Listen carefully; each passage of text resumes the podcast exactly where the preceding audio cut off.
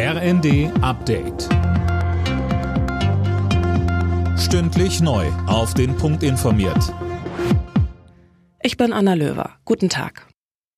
Das von Finanzminister Lindner angekündigte Aus für die Energiepreisbremsen zum Jahresende stößt beim Koalitionspartner SPD auf wenig Gegenliebe. Jana Klonikowski mit den Einzelheiten. Die Preisbremsen geben Millionen Haushalten und Unternehmen Sicherheit vor überbordenden Energiepreisen, so die stellvertretenden Vorsitzenden der Bundestagsfraktionen Miersch und Huberts.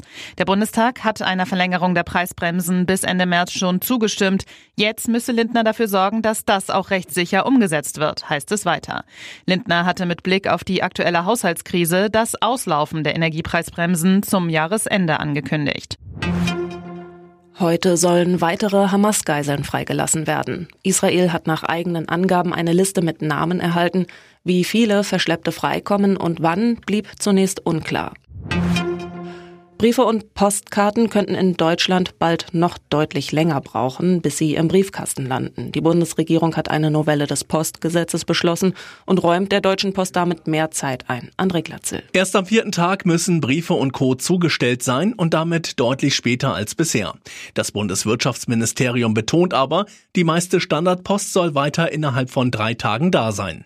Mit der Neuregelung will die Bundesregierung das Porto für Briefe und Postkarten niedrig halten.